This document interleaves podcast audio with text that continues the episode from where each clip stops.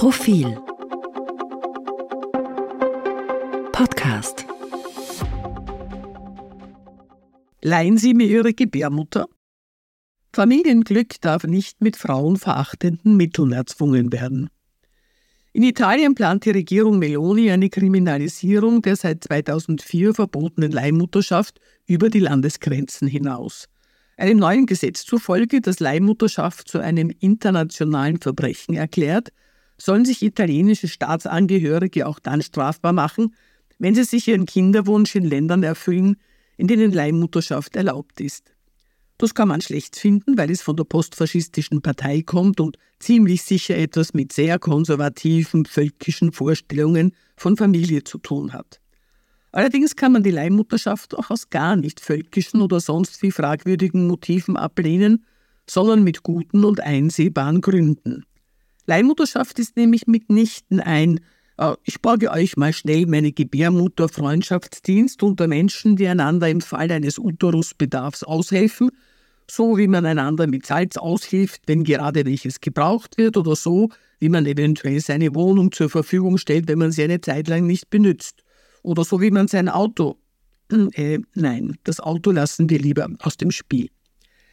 Jedenfalls ist Leihmutterschaft keine gute Tat wie das Blumengießen auf dem Nachbarbalkon zur Urlaubszeit oder das Gassigehen mit dem Hund der Freundin, die gerade einen Gipshaxen hat, sondern ein hochriskanter medizinischer Eingriff in die Gesundheit der Frau, die sich als Leihmutter zur Verfügung steht. Deshalb macht sie das üblicherweise auch nicht aus purer Nächstenliebe, sondern aus wirtschaftlicher Not. Für Menschen, deren privilegierte finanzielle Situation es ihnen erlaubt, die materielle Notlage der Leihmutter für ihre Zwecke zu instrumentalisieren. Leihmutterschaft ist ein Handel zwischen sehr ungleichen HandelspartnerInnen. Die Leihmutter setzt dabei ihren Körper ein und riskiert ihre Gesundheit, wenn nicht gar ihr Leben. Denn Schwangerschaft und Entbindung sind schon unter ganz gewöhnlichen und herkömmlichen Umständen nicht ungefährlich. Die Leihmutter ist jedoch nicht einfach schwanger, sondern wird mit medizinischen Methoden schwanger gemacht. Sie bekommt Hormone, sehr oft in gefährlich hohen Dosen, und die Embryonen, die sie austragen soll, werden in Narkose implantiert. Die Kundschaft der Leihmutter setzt Geld ein und riskiert gar nichts. Leihmutterschaft ist auch mitnichten ein hipper Job, mit dem Frau auf die Schnelle, neun Monate vergehen ja so rasch, ordentlich Kohle bunkern kann. Denn abgesehen davon, dass neun Monate Schwangerschaft unter Bewachung in dürftig ausgestatteten Quartieren mit null Privatleben, das ist der Standard, kein Traumberuf sind, verdienen die Leihmütter an dem Deal eher bescheiden. In Indien zwischen 5.000 und 10.000 Euro pro Baby, wobei sie kein Geld sehen, wenn es zu einer Fehlgeburt kommt. Wer wirklich Kohle bunkert, das sind die Vermittlungsagenturen und die Fruchtbarkeitskliniken. Und wer jetzt sagt, dass 5000 Euro für diese Frauen doch eh viel Geld seien, soll sich dieses Argument bitte an seinen postkolonialen Hut stecken. Leihmutterschaft ist, kurz gesagt, Ausbeutung und reduziert Frauen auf Material zur Kindesherstellung, auf Gefäße, in denen Embryonen heranreifen, auf Dienstleistungsmaschinen. So werden sie eingesetzt, so werden sie behandelt. Ihre Körper sollen wunschgemäß tadellose Kinder hervorbringen, und wenn die wahre Kind schadhaft ausfällt, bleiben sie darauf sitzen. Ihre Seele ist nicht gefragt, eine Bindung an die Leibesfrucht unerwünscht. Was das mit Ihnen und mit den von Ihnen ausgetragenen Kindern macht, steht nicht zur Debatte. Aber Leihmutterschaft erscheint vielen ungewollt kinderlosen Paaren, heterosexuell oder gleichgeschlechtlich, einfach als eine Möglichkeit, sich den Wunsch nach einer Familie doch noch zu erfüllen.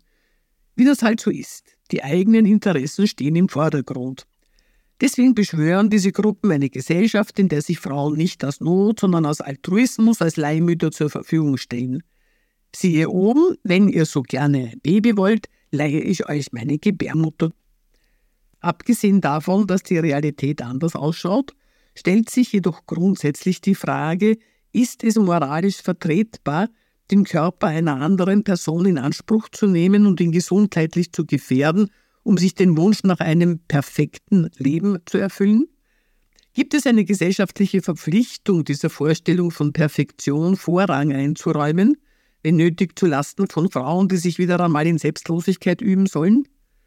Was wiegt schwerer, die Sehnsucht nach einem Kind oder der Schutz von Frauen vor Nutzbarmachung und Repression? Natürlich muss man sich Melonis Regierung jetzt nicht als Kampfgeschwader für Frauenrechte vorstellen. Wäre denn Fratelli d'Italia das physische Wohl von Frauen wirklich so wichtig, wie sie tun, müssten sie auch die Eizellspende verbieten. Entgegen landläufigen Vorstellungen ist sie nämlich nicht so harmlos wie die Samenspende, sondern ebenfalls mit einer gesundheitsgefährdenden hormonellen Stimulation der Spenderin verbunden. Aber der Zugriff auf Eizellspenden ist heterosexuellen Paaren in Italien durchaus erlaubt.